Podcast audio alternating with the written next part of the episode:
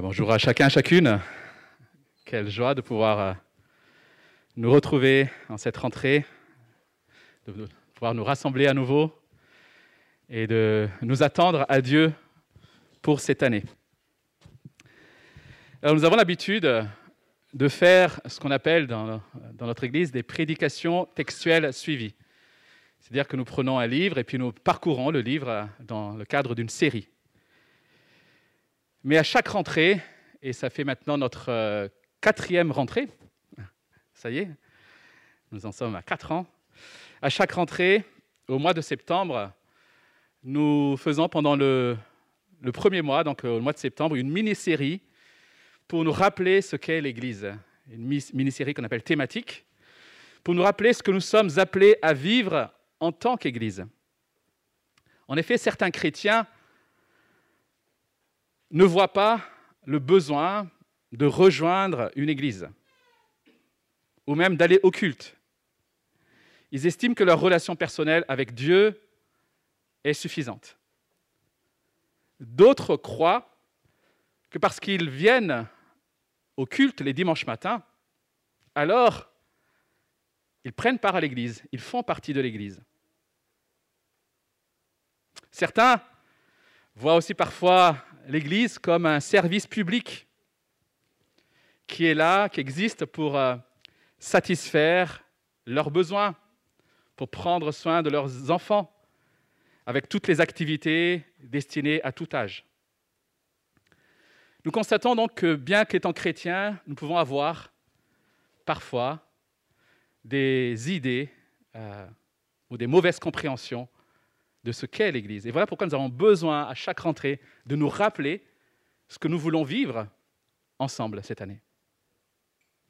Nous avons besoin de découvrir, ou du moins de nous rappeler ce qu'est l'Église. Alors nous n'abordons pas ce thème de façon exhaustive, mais nous voulons le faire par petites touches, année après année, et en mettant en avant à chaque fois certains aspects de l'Église. Et pour cette rentrée, nous avons intitulé cette mini-série La gloire du Christ dans l'Église. La gloire du Christ dans l'Église. Nous voulons en effet comprendre ensemble que Christ veut se manifester dans l'Église. Voilà la raison pour laquelle il nous faut prendre part à l'Église. Ce matin, donc, euh, nous traiterons de l'amour du Christ dans l'Église. Dimanche prochain, nous parlerons de la paix du Christ dans l'Église. Ensuite, nous parlerons du règne de Christ dans l'Église. Et enfin, dernier dimanche de septembre, nous aborderons, nous parlerons de la parole du Christ dans l'Église. Voilà notre euh, mini-série de septembre. Et nous voulons donc commencer ce matin par l'amour du Christ dans l'Église. Et pour cela, je vous invite à ouvrir vos Bibles. Si vous n'en avez pas, vous pouvez les chercher euh, encore, euh, je pense, il y en a quelques-unes qui sont là-bas. Euh, au moins deux, je vois d'ici. Dans, l'évangile de Jean, évangile de Jean, et c'est un court passage, mais euh, c'est bien quand même d'ouvrir nos Bibles parce que je vais citer quelques passages euh, qui précèdent pendant la prédication. Donc Jean chapitre 13, et nous allons lire ensemble les versets 34 et 35. Jean chapitre 13, versets 34 et 35. Jean 13. Et je fais la lecture. Je vous donne un commandement nouveau. Aimez-vous les uns les autres. Comme je vous ai aimé, vous aussi, aimez-vous les uns les autres. C'est à cela que tous reconnaîtront que vous êtes mes disciples si vous avez de l'amour les uns pour les autres. Jusqu'ici, la parole de Dieu. Lorsque Jésus prononce ces paroles, il est entouré de ses disciples. Il est dans un cadre, je dirais, intime, et cela juste avant son arrestation, qui sera suivi le lendemain de sa crucifixion. Jésus sait que son heure est proche, que son heure approche. Et Jésus veut préparer ses disciples à son départ imminent. Et on le voit dans ce texte qu'il le fait avec beaucoup d'affection. Si vous, si vous regardez au verset 33, que je n'ai pas lu, il dit ceci, Mes petits enfants, je suis encore avec vous pour un peu de temps. Vous me chercherez, et ce que j'ai dit aux Juifs, vous ne pouvez pas venir où je vais, je vous le dis à vous aussi maintenant. Et c'est intéressant de remarquer que c'est le seul endroit dans les évangiles où Jésus appelle ses disciples mes petits enfants, qui témoignent justement de cette grande affection, de cet amour qu'il a pour ses disciples. Ses disciples sont loin de s'imaginer ce qui va arriver par la suite. Ils n'imaginent pas que Jésus va être arrêté et sera crucifié. Et Jésus sait que ce qu'ils vont voir par la suite sera très douloureux pour eux. Voilà pourquoi il prend le temps euh, de les rassurer. Et Jésus donc annonce son départ et il va leur donner maintenant une instruction concernant ce qu'ils doivent faire pendant son absence. Et voilà, qu'est-ce qu'ils doivent faire? Ben, Le texte dit Aimez-vous les uns les autres. Je crois que cette parole est l'une des paroles de Jésus les plus connues. Qu'on soit chrétien ou pas, si on demande comme ça dans la rue, qu'est-ce que vous connaissez de Jésus? Quelle parole de Jésus est-ce que vous connaissez? Je pense que celle-ci vient dans le top, top 5. Allez, je dis ça comme ça, hein, à la volée. Mais si cette parole est bien connue, elle est malheureusement souvent mal comprise et surtout, elle est peu appliquée. Je pense qu'on a tous entendu cette parole ici et pourtant, on a besoin ce matin encore de nous le rappeler. Bien souvent, on accuse les autres dans l'Église de ne pas appliquer cette parole. C'est ce qu'on entend souvent. Hein, ah, dans l'Église, il manque d'amour. Dans l'Église, je n'ai pas ma place. En général, c'est souvent les autres qui n'appliquent pas cette parole. Voilà pourquoi ce matin, je vous propose de réfléchir à la manière d'appliquer cette parole, non seulement en tant que communauté, mais aussi en tant qu'individu. Et je t'encourage, à la suite de ce message, à te poser la question, comment est-ce que je veux, cette année, vivre ce que le Seigneur demande ici? Et pour cela, je vous propose donc d'étudier ce qui caractérise cet amour mutuel, dans ces quelques versets, en donnant à chaque fois, si possible, quelques pistes d'application. Nous verrons donc dans un premier temps que cet amour mutuel qui nous est demandé ici est une marque d'obéissance. Cet amour mutuel est une marque d'obéissance. Puis nous verrons que cet amour mutuel est selon le modèle du Christ. Marque d'obéissance, je vous donne un commandement nouveau, selon le modèle du Christ, comme je vous ai aimé. Et enfin, nous verrons que cet amour mutuel est un témoignage au monde. Tous reconnaîtront. Voilà notre parcours au travers de ces quelques versets, si vous voulez bien. Donc, voyons dans un premier temps cette marque d'obéissance que nous trouvons ici, lorsque Jésus dit, je vous donne un commandement nouveau. Alors la première chose peut-être qu'il nous faut relever ici, c'est que Jésus n'est pas en train de s'adresser à une foule, comme il a pu le faire euh, dans son ministère. Je le, je le rappelle, il est ici avec quelques disciples. Donc cela nous rappelle simplement, nous enseigne que cette parole de Jésus s'adresse à ses disciples, à ceux qu'il a choisis pour qu'ils le suivent et lui appartiennent. Ces paroles ne s'adressent donc pas à tous les hommes, mais plutôt aux chrétiens qui ont Jésus-Christ comme sauveur et comme Seigneur de leur vie. Ça ne veut pas dire que les autres, les autres ne doivent pas s'aimer. Mais ici, Jésus adresse le commandement à ceux qui lui appartiennent. Celui ou celle qui a cru, qui a reçu la grâce de Dieu manifestée en Jésus-Christ, comme nous avons lu dans Tite, celui-là est appelé à manifester cet amour pour l'autre qui est au bénéfice de cette même grâce. C'est ce que Jésus enseigne ici. Et j'espère que c'est votre cas. J'espère que vous avez été au bénéfice de cette grâce merveilleuse manifestée en Jésus-Christ. Si c'est votre cas, alors vous êtes concerné par ce texte. Et la deuxième chose qu'il faut relever, encore une fois, donc la première, c'est que ça s'adresse à des disciples. La deuxième, c'est que c'est un commandement. C'est un commandement. La plupart du temps, on associe l'amour à une espèce de sentiment. Quelque chose qui ne s'explique pas trop. Vous savez, c'est là. Il y a des affinités avec euh, quelques personnes et je me sens bien avec eux. Un amour qui est finalement là sans que cela n'exige beaucoup d'efforts. Bon, bien sûr, il faut l'entretenir, mais bon, il est déjà là. Mais ici, cet amour dont il est question, c'est un commandement, les amis. Et le fait que ce soit un commandement, cela nous montre que ce n'est pas une option de la vie chrétienne. Ce n'est pas quand je le ressens bien. Ce n'est pas quand l'autre est sympa. Voilà pourquoi c'est une marque d'obéissance. C'est un ordre. Cela veut dire encore une fois que les relations avec les autres dans l'Église n'est pas non plus optionnel. Nous sommes appelés à être en relation avec les autres. Sinon, comment obéir à ce commandement? Cet amour mutuel vécu dans le cadre de l'Église est donc la marque d'obéissance à Christ.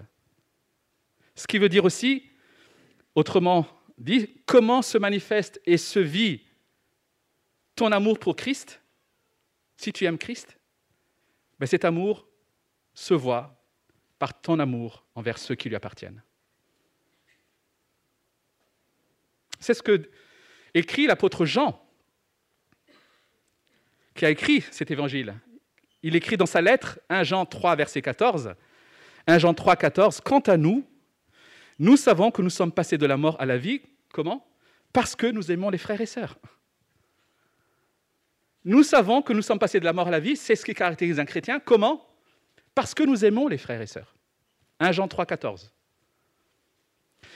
Un autre texte, toujours de l'épître de Jean, de la lettre de Jean, 1 Jean 4, verset 20-21. Si quelqu'un dit j'aime Dieu alors qu'il déteste son frère, c'est un menteur.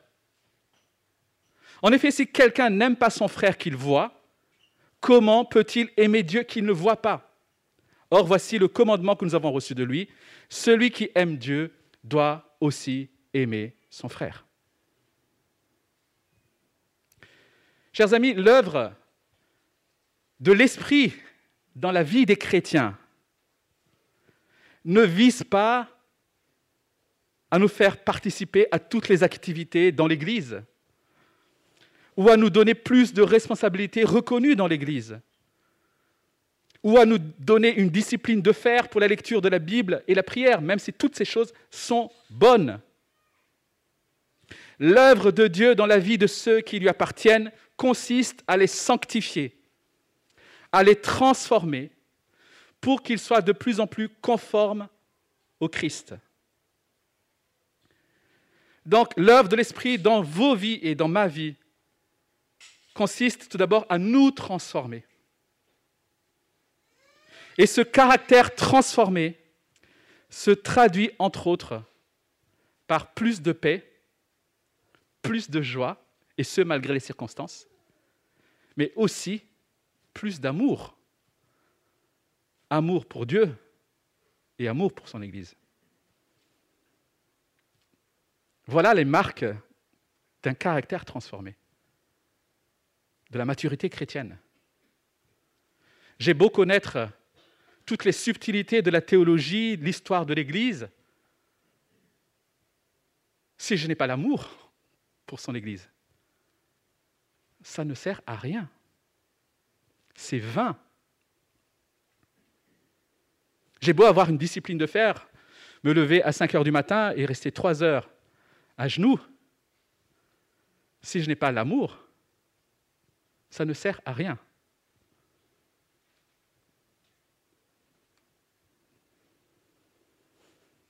C'est un commandement. Et on retrouve dans la loi de Moïse finalement un commandement similaire. Dans Lévitique 19, verset 18, Moïse a donné cette loi de la part de Dieu au peuple d'Israël en disant Aime ton prochain comme toi-même. Alors pourquoi Jésus dit-il ici que c'est un commandement nouveau, puisqu'il y avait déjà ce commandement, semble-t-il, chez les Juifs? En fait, il est nouveau par rapport à son cadre d'application que j'ai rappelé au tout début. Il est nouveau dans le sens où, ici, il s'applique en premier lieu les uns envers les autres, dans le cadre du peuple de Dieu, qu'est l'Église. Mais ce qui change aussi, c'est la nature de cet amour. Aimez-vous comme je vous ai aimé. Voilà quelque chose de nouveau. Parce qu'il a fallu qu'il démontre cet amour. Voilà pourquoi il renouvelle ce commandement. Comme je vous ai aimé, c'est notre deuxième point. C'est un amour mutuel selon le modèle du Christ. Une fois qu'on a compris l'importance de s'aimer, il faut encore qu'on comprenne comment le faire. Ok, j'ai compris, il faut que j'aime. Mais comment, concrètement? Qu'est-ce que ça veut dire? Comment cela se traduit-il concrètement? Et Jésus donne ici le comment de cet amour en disant, comme je vous ai aimé, vous aussi, aimez-vous les uns les autres. Pour bien comprendre le sens de cette parole, parce qu'encore une fois, je pourrais demander ici, comment Jésus a-t-il aimé ses disciples? Et là, j'aurais plein de réponses possibles. Mais pour bien comprendre, il faut revenir dans ce que le texte dit et notamment dans ce qui précède. Dans quel cadre est-ce que Jésus a dit ces paroles? Et si vous regardez au début du chapitre, c'est pour ça que je vous ai demandé de garder vos Bibles ouvertes, au début du chapitre 13, voici comment commence le récit. Au verset 1, nous lisons Jésus, sachant que son heure était venue de passer de ce monde au Père, ayant aimé ce qui lui appartenait dans le monde, les aima jusqu'à l'extrême c'était pendant le souper. Donc ici, pendant le souper, Jésus va montrer cet amour extrême à ses disciples. Et comment il le fait? Il va le faire en accomplissant ce geste ô combien fort et surprenant. Pendant le repas, Jésus va se lever pour faire ce qu'un serviteur fait habituellement lorsque un hôte reçoit ses invités, à savoir laver les pieds des invités. Quel geste fort, quel geste surprenant, quel geste humiliant.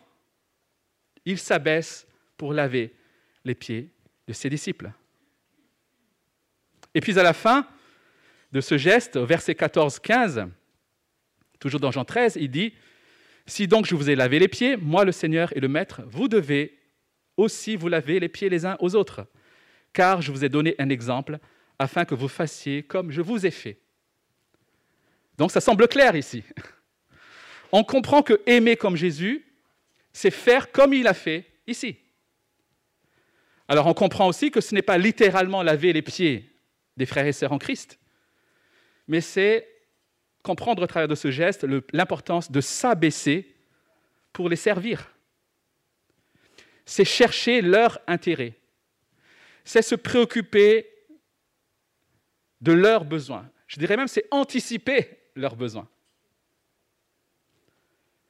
Et c'est ce que Paul semble avoir compris, puisque lorsqu'il écrit aux Galates, dans sa lettre aux Galates au chapitre 5, je fais juste la lecture, Galates chapitre 5, verset 13, Frères et sœurs, c'est à la liberté que vous avez été appelés, seulement ne faites pas de cette liberté un prétexte pour suivre les désirs de votre nature propre, au contraire, soyez par amour serviteurs les uns des autres.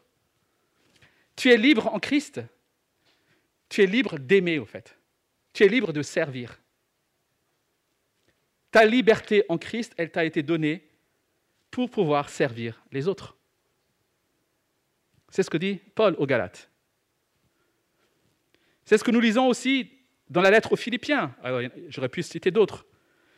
Dans sa lettre aux Philippiens, chapitre 2, verset 3, Ne faites rien par esprit de rivalité ou par désir d'une gloire sans valeur, mais avec humilité. Considérez les autres comme supérieurs à vous-même. Que chacun de vous, au lieu de regarder à ses propres intérêts, regarde aussi à ceux des autres. C'est fort, les amis. L'application de ce texte est très forte. Aimez-vous comme je vous ai aimé. Alors comment voulons-nous vivre cela concrètement cette année? C'est la question qu'on devra se poser. Comment veux-tu vivre cela? Alors nous devons le faire en cherchant à servir la communauté lorsque les besoins se présentent, avec les moyens dont nous disposons que le Seigneur nous a donnés. Et bien sûr, ces moyens ne sont pas les mêmes, suivant notre situation. Nous n'avons pas le même temps disponible, nous n'avons pas les mêmes contraintes, nous n'avons pas les mêmes dons, mais nous sommes appelés à servir avec ce que Dieu nous donne. Et là, j'en profite pour euh, dire merci à ceux qui nous permettent de profiter confortablement du culte dimanche après dimanche. Lorsque nous arrivons, les chaises sont disposées, la sono est prête. Merci à ceux qui servent la communauté. Merci à, ceux qui préparent les présidences, les messages. Merci à ceux qui prient. Merci à ceux qui s'occupent de nos enfants fidèlement. Merci à ceux qui donnent de leur temps, de leur argent, parce que tout ça a un coût. Mais il y a aussi une façon peut-être plus personnelle. Donc là, on sert la communauté, mais dans la communauté, il y a des individus. Aider quelqu'un pour son déménagement, bricoler dans sa maison, dépanner pour la garde des enfants, exercer l'hospitalité. En fait, ce que je suis en train de dire, c'est tellement banal.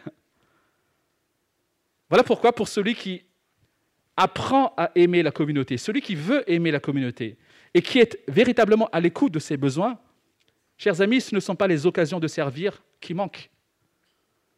Combien de fois on entend des gens qui disent Ouais, mais dans cette, église, dans cette église, ils ont déjà tout. Non, les amis. C'est parce que tout est pourvu le dimanche matin devant que dans l'église, il y a tout. Ne limitons pas le service dans l'église à ce qui est là, visible.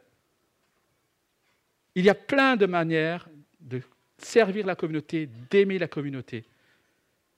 Rien que toi, ta présence, tes paroles servent la communauté. Alors aime, aime et sers. En regardant encore une fois ce qui précède, on voit que cet amour mutuel qui est demandé par Jésus à ses, disciples va plus loin que le simple fait de rendre service. Ça va plus loin que des actes, au fait, je dirais, de service. En effet, lorsque Jésus a lavé les pieds des disciples, Jésus, par ce geste, annonce sa mort et sa résurrection. Il annonce en s'humiliant qu'il va lui-même s'humilier jusqu'à la mort sur la croix pour que ses disciples, ceux qui ont mis leur foi en lui, soient purifiés de leurs péchés. Le sens du lavement des pieds dans l'épître de Jean n'est pas simplement pour dire comment il faut servir, mais ici, dans ce récit, Jésus annonce sa mort et sa résurrection. Comment est-ce qu'on le sait? Lorsque Jésus lave les pieds de, Pierre, qu'est-ce que Pierre lui dit? Qui est, tout gêné, hein, qui ne le serait pas. Pierre répond, non, jamais tu me laveras les pieds. Verset 8, hein, Jean 13, verset 8. Et Jésus lui répond, si je ne te lave pas, tu n'auras pas de part avec moi. Si je ne te lave pas, tu n'auras pas de part avec moi. Donc on voit ici que les paroles de Jésus vont plus loin que le lavement des pieds. Il est en train de parler d'un lavement spirituel, en quelque sorte, d'une purification spirituelle, celle qu'il va accomplir sur la croix. Jésus annonce ici sa mort sur la croix. Jésus annonce que pour lui appartenir, pour être avec lui pendant l'éternité, nous avons besoin qu'il nous purifie de nos péchés. Et c'est ce qu'il ce a fait en allant mourir sur la croix. Il va porter la condamnation que nous méritions. J'espère que tu as été au bénéfice, encore une fois, de cette grâce. J'espère que tes péchés ont été pardonnés, purifiés par le sang de Jésus, par la foi que tu as placée en lui. L'amour donc que Jésus a montré envers ses disciples, chers amis, envers nous, ici ce matin, si nous lui appartenons, cet amour-là est un amour qui est offert à des hommes et à des femmes qui ne le méritaient pas et qui auraient dû être punis à la, à la place. C'est ce qu'on appelle la grâce. Cet amour est une grâce. C'est un amour qui a conduit Jésus-Christ à s'humilier jusqu'à la mort. C'est un amour qui se donne. C'est un amour qui se sacrifie. Voilà pourquoi Jésus demande aux maris chrétiens, par exemple, à Paul plutôt, l'apôtre Paul, demande aux maris chrétiens dans, sa lettre aux Éphésiens, Éphésiens chapitre 5, il dit, Marie, aimez votre femme comme Christ a aimé l'Église, il s'est donné lui-même pour elle. Donc on voit ici que Paul prend à nouveau l'exemple de l'amour de Jésus, manifesté à la croix comme modèle de l'amour dans le couple. Et avec cet éclairage de Paul dans Éphésiens, on peut donc comprendre les paroles de Jésus dans Jean 13 comme étant, si on fait une synthèse des deux, du coup, on pourrait donc paraphraser en disant Aimez-vous les uns les autres comme j'ai aimé l'Église en me donnant pour elle. Et là, ça, ça sonne plus fort peut-être. Aimez-vous les uns les autres comme j'ai aimé l'Église en me donnant pour elle.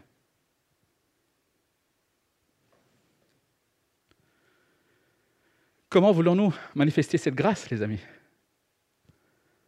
En fait, Dieu t'a accordé le privilège de te mettre dans une église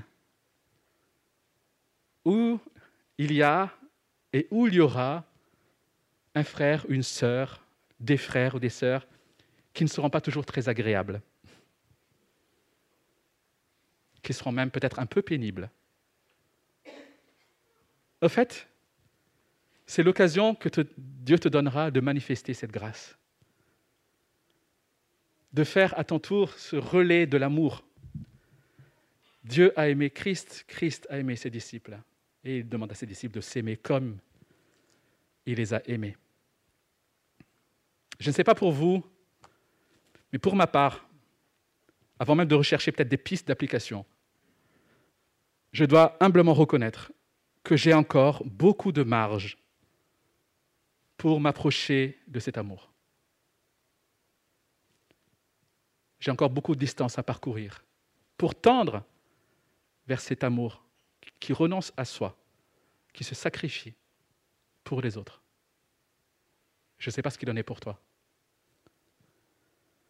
Mais je ne veux pas non plus y voir une fatalité. C'est facile de se dire je suis pécheur, je manque d'amour, et puis basta. Je veux prier pour que le Seigneur m'aide encore cette année à comprendre cet amour qu'il a démontré sur la croix pour moi. Et je veux le faire avec tous les saints, comme le prie Paul dans sa lettre aux Éphésiens. Et je veux prier pour qu'il me donne la force d'aimer comme il a aimé.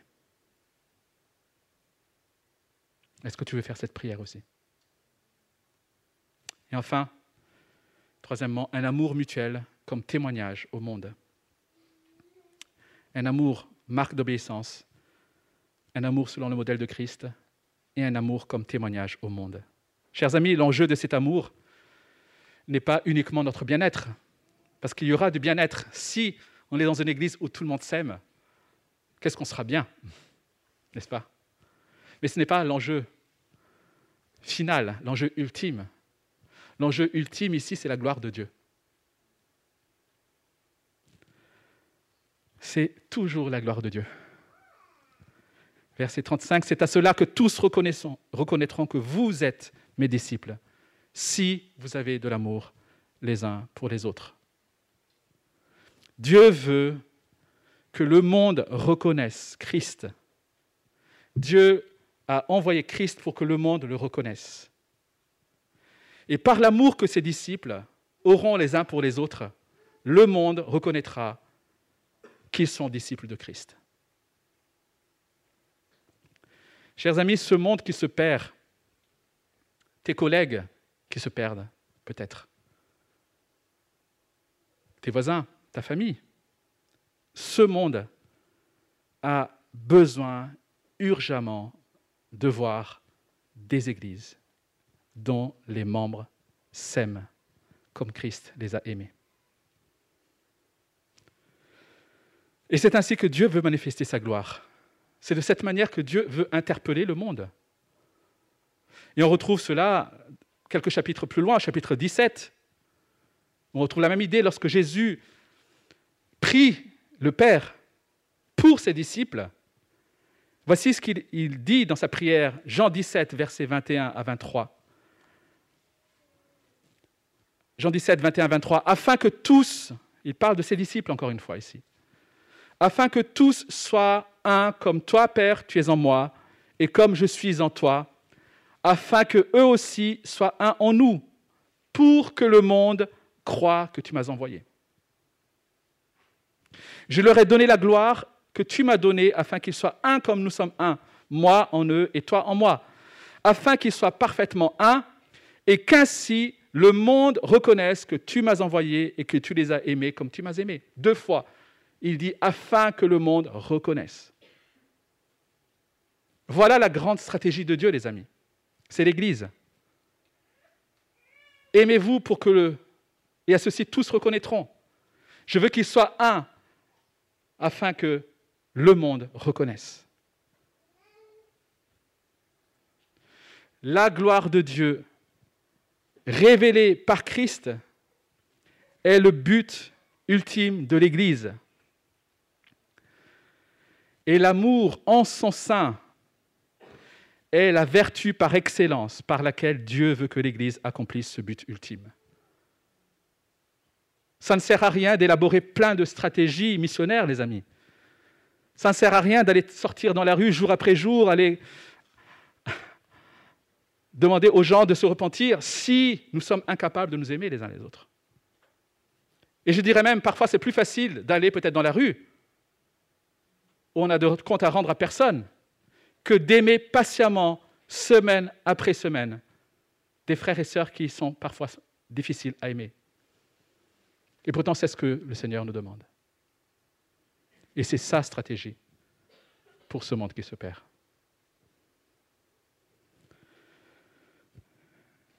Jésus nous enseigne ici donc que c'est par l'amour que nous aurons les uns pour les autres qu'il sera reconnu.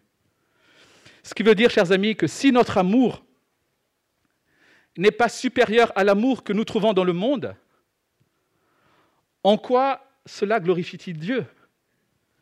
Si finalement il voit au milieu de nous la même chose qu'il voit ailleurs, voire pire parfois, comment vont-ils glorifier Dieu? Voilà pourquoi cet amour-là, c'est un amour qui se sacrifie, qui se donne même pour ceux qui ne sont pas aimables. C'est un amour plein de grâce. Voilà pourquoi c'est un amour que le monde ne connaît pas. Parce que c'est un amour qui ne peut venir que d'en haut. Et qu'il nous faut rechercher. Dans sa lettre aux Corinthiens, lorsqu'il parle des dons, dans le chapitre 12, Paul finit par cette exhortation forte, rechercher le don le meilleur. Et c'est quoi ce don le meilleur? Chapitre 13, c'est l'amour, les amis. Avant de demander les dons de prophétie, le don des miracles et tout ça, demandons l'amour. Cet amour qu'il va décrire au chapitre 13, justement, 1 Corinthiens 13, lorsqu'il écrit au verset 4, L'amour est patient, il est plein de bonté. L'amour n'est pas envieux. L'amour ne se vante pas. Il ne s'enfle pas d'orgueil. Il ne fait rien de malhonnête. Il ne cherche pas son intérêt. Il ne s'irrite pas. Il ne soupçonne pas le mal. Il ne se réjouit pas de l'injustice, mais il se réjouit de la vérité. Il pardonne tout. Il croit tout. il espère tout, il supporte tout. Tu as envie que le monde soit émerveillé par Jésus? Aime tes frères et sœurs comme il t'a aimé. On pense bien souvent que le culte est le lieu par excellence où cet amour sera visible, et je l'espère qu'il sera. Il y a pourtant plein d'autres endroits et manières de rendre cet amour visible. Je constate que les chrétiens ont souvent tendance à cloisonner leurs amitiés. Il y a le temps qu'ils passent avec leurs amis chrétiens, et puis le temps qu'ils passent avec les autres. Si bien que les premiers ne croisent jamais les seconds. Ce n'est pas un peu bizarre C'est pas normal, au fait. Lors du déménagement de Michael Oriane Chapiteau, c'était super de voir à la fois des amis qui n'étaient pas croyants et des amis de l'Église. Et tout ce beau monde a passé la journée ensemble, à déplacer des cartons, à manger des bonnes pizzas, boire de la bonne bière et discuter. Et chers amis, un témoignage a été rendu à la gloire de Dieu. Lorsque ses amis, amis se sont retrouvés avec Michael et Oriane, ils ont remarqué combien ils étaient entourés d'amour de la part de l'Église. On peut imaginer ainsi plein d'autres occasions. Nos anniversaires, nos sorties, les apéros. Pourquoi ne pas inviter peut-être pas le, frère un peu lourd qui va... Mais vous voyez ce que je veux dire J'aimerais conclure. Nous commençons une nouvelle année scolaire. Et cette année encore, nous serons sollicités de plein de manières. Le rythme effréné de la vie quotidienne reprend. Le travail, la famille, les loisirs, l'école, etc., etc.